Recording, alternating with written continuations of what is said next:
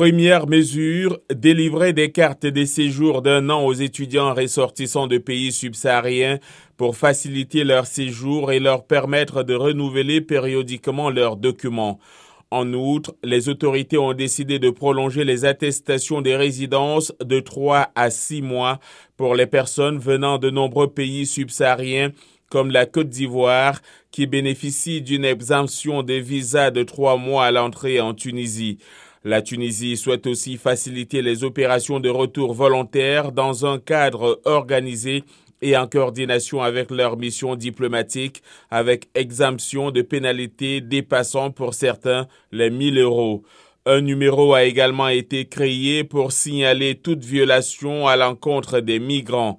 Quelques 21 000 subsahariens sont recensés officiellement en Tunisie, pour la plupart en situation irrégulière.